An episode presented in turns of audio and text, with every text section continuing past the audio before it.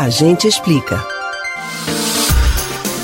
A Organização Mundial da Saúde, OMS, reconheceu nesta semana que existe a possibilidade de o um novo coronavírus ser transmitido não apenas por gotículas expelidas por tosse e espirros, mas também por partículas microscópicas que ficam suspensas no ar depois de serem liberadas pela respiração e pela fala.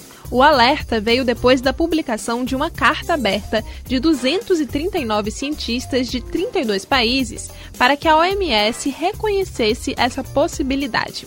Quer entender o que já se sabe sobre a possível transmissão aérea do vírus? A gente explica. Em uma coletiva de imprensa realizada em Genebra, na Suíça, a OMS afirmou que há estudos que apresentam evidências de que a transmissão aérea é mesmo possível, mas que elas ainda não são definitivas. É mais provável de que a transmissão aérea do vírus seja vista especialmente em condições muito específicas, como em lugares com muitas pessoas e pouca ventilação. Os cientistas que pediram à OMS que reconhecesse o risco admitem que as evidências deste tipo de transmissão são incompletas, mas ressaltam que também são incompletas as evidências sobre outras formas de transmissão.